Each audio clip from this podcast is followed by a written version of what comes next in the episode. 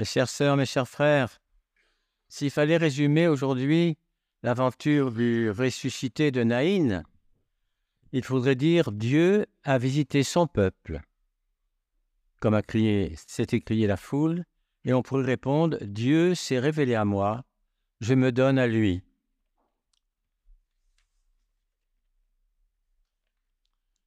L'Évangile nous narre cette aventure. Jésus rencontre un cortège, et c'est un cortège funèbre qui accompagne à sa dernière demeure le fils de la veuve. Il est à la recherche des âmes souffrantes, le Seigneur, toujours, et c'est pour consoler qu'il s'achemine vers le village de Naïn. Parce que nos souffrances le mettent sur notre chemin. Quand nous pleurons, il s'approche, et aujourd'hui nous le voyons, nous le saluons avec amour et confiance. C'est très triste toujours, parce que c'était un fils unique, très jeune, dont la mère était veuve, et il fait à cette pauvre mère, il lui faut un consolateur, et elle le cherche, elle l'appelle à son secours. Or, il n'y a de vrai consolateur que celui qui peut nous rendre ce que nous pleurons. Et c'est aussi à ce titre que le Père céleste nous envoie du ciel son Fils, son Fils unique. Il nous le donne pour consolateur, comme il nous le donne pour sauveur et pour maître. Jésus peut tout et à toute heure. La mort comme la vie est soumise à son empire. Jésus s'approche de la mère et la console. Et l'Évangile nous dit, à cette vie, Jésus, ému de compassion pour elle, lui dit, ne pleurez plus. Jésus s'émeut plus que personne de ce que nous souffrons, parce qu'il connaît mieux que quiconque la sensibilité exquise et les exigences légitimes du cœur humain. Ne pleurez plus, dit-il, et très doucement, comme une dernière consolation tendre. C'est la voix de notre Père céleste qui nous dit d'espérer dans son Fils et qui le charge de susciter la vie dans la mort. Pourquoi donc craindrais-je de mourir nous qui sommes baptisés, nous qui essayons d'être préparés par la communion? Rien ne meurt de ce que garde le Fils de Dieu. En mourant, je ne sors pas de ses mains. Il rencontrera au-delà du tombeau ceux qui sont morts et il les fera revivre. Et ça, c'est notre grande consolation. C'est la raison pour laquelle on peut vivre, on peut aussi faire des sacrifices. Euh, pour plaire au Seigneur, pour plaire aussi à notre prochain, pour plaire aussi à notre ennemi, pourquoi pas. Et Jésus ressuscite le mort il reçoit les actions de grâce de tous.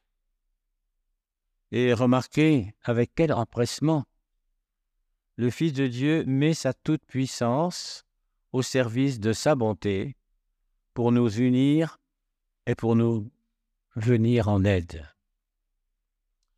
Nous le voyons dans l'exercice de son autorité suprême. Il parle et tout ce qui gisait sur le sol se redresse, tout ce qui était absent se retrouve, tout ce qui renfermait un cercueil est rendu à la vie. Lève-toi, dit Jésus aux morts. Et le mort se lève de sa couche funèbre,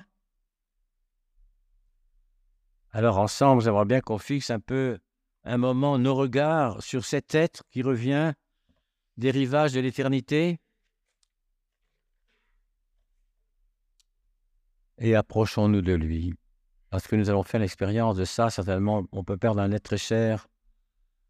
Et il faut être préparé tout de même. C'est la tristesse, c'est l'abandon apparent, bien sûr. Mais nous savons que s'il est préparé, et si nous sommes préparés, notre consolateur nous, nous viendra en aide. Il n'y aura pas de mots à ajouter, il n'y aura rien à dire, que des prières.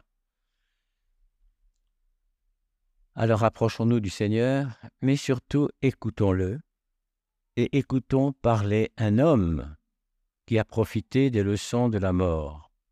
Et que dit-il à son Sauveur? Que dit-il à sa mère? Que dit-il à la foule qui l'entoure? Recueillons-nous à une vie nouvelle, un langage nouveau. C'est le langage de ceux qui jugent sainement des choses du temps, après qu'ils les ont comparées aux choses de l'éternité. Nous sommes nés, nous sommes créés pour l'éternité, pas l'éternité de ce monde. La transhumance, ça n'existe pas. Mais c'est pour notre vie après cette vie, et c'est la raison pour laquelle il ne faut pas la perdre, cette vie-là. Il faut la, travailler avec le Seigneur par les sacrements, par la charité, par aussi la mission de faire connaître le Seigneur à ceux qui ne connaissent pas encore. Et ce ressuscité de Naïn parle pour nous inviter à sortir du sépulcre. Nous sommes un peu morts aussi. Le sépulcre, quoi? De nos tiédeurs, de nos hypocrisies, a commencé nous aussi une vie nouvelle où le regard du Père céleste ne surprendra plus rien des déchéances ou des vanités de notre première vie. Agir autrement ne serait-ce pas mettre à néant les merveilles de la bonté de Dieu. Dieu nous a créés à son image, vers sa ressemblance. Il nous connaît parfaitement, on ne peut pas tricher avec lui, on, doit tricher avec personne de toute façon, mais il nous connaît tel que nous sommes et nous ne pouvons rien cacher de nos, de nos imperfections, de ce qui fait de nous aussi des personnes qui raisonnons et qui avons beaucoup de charité au cœur. Et aujourd'hui, on peut dire Dieu a visité son peuple. Et c'est la foule qui s'écrie. Dieu a visité son peuple parce qu'ils sont très étonnés de voir ce jeune homme qui était mort ressuscité.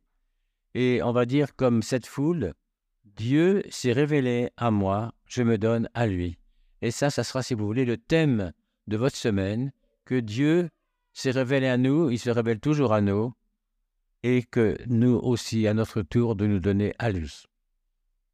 Que la bénédiction du Dieu Tout-Puissant, le Père, le Fils, le Saint-Esprit, descende sur vous, il reste pour toujours.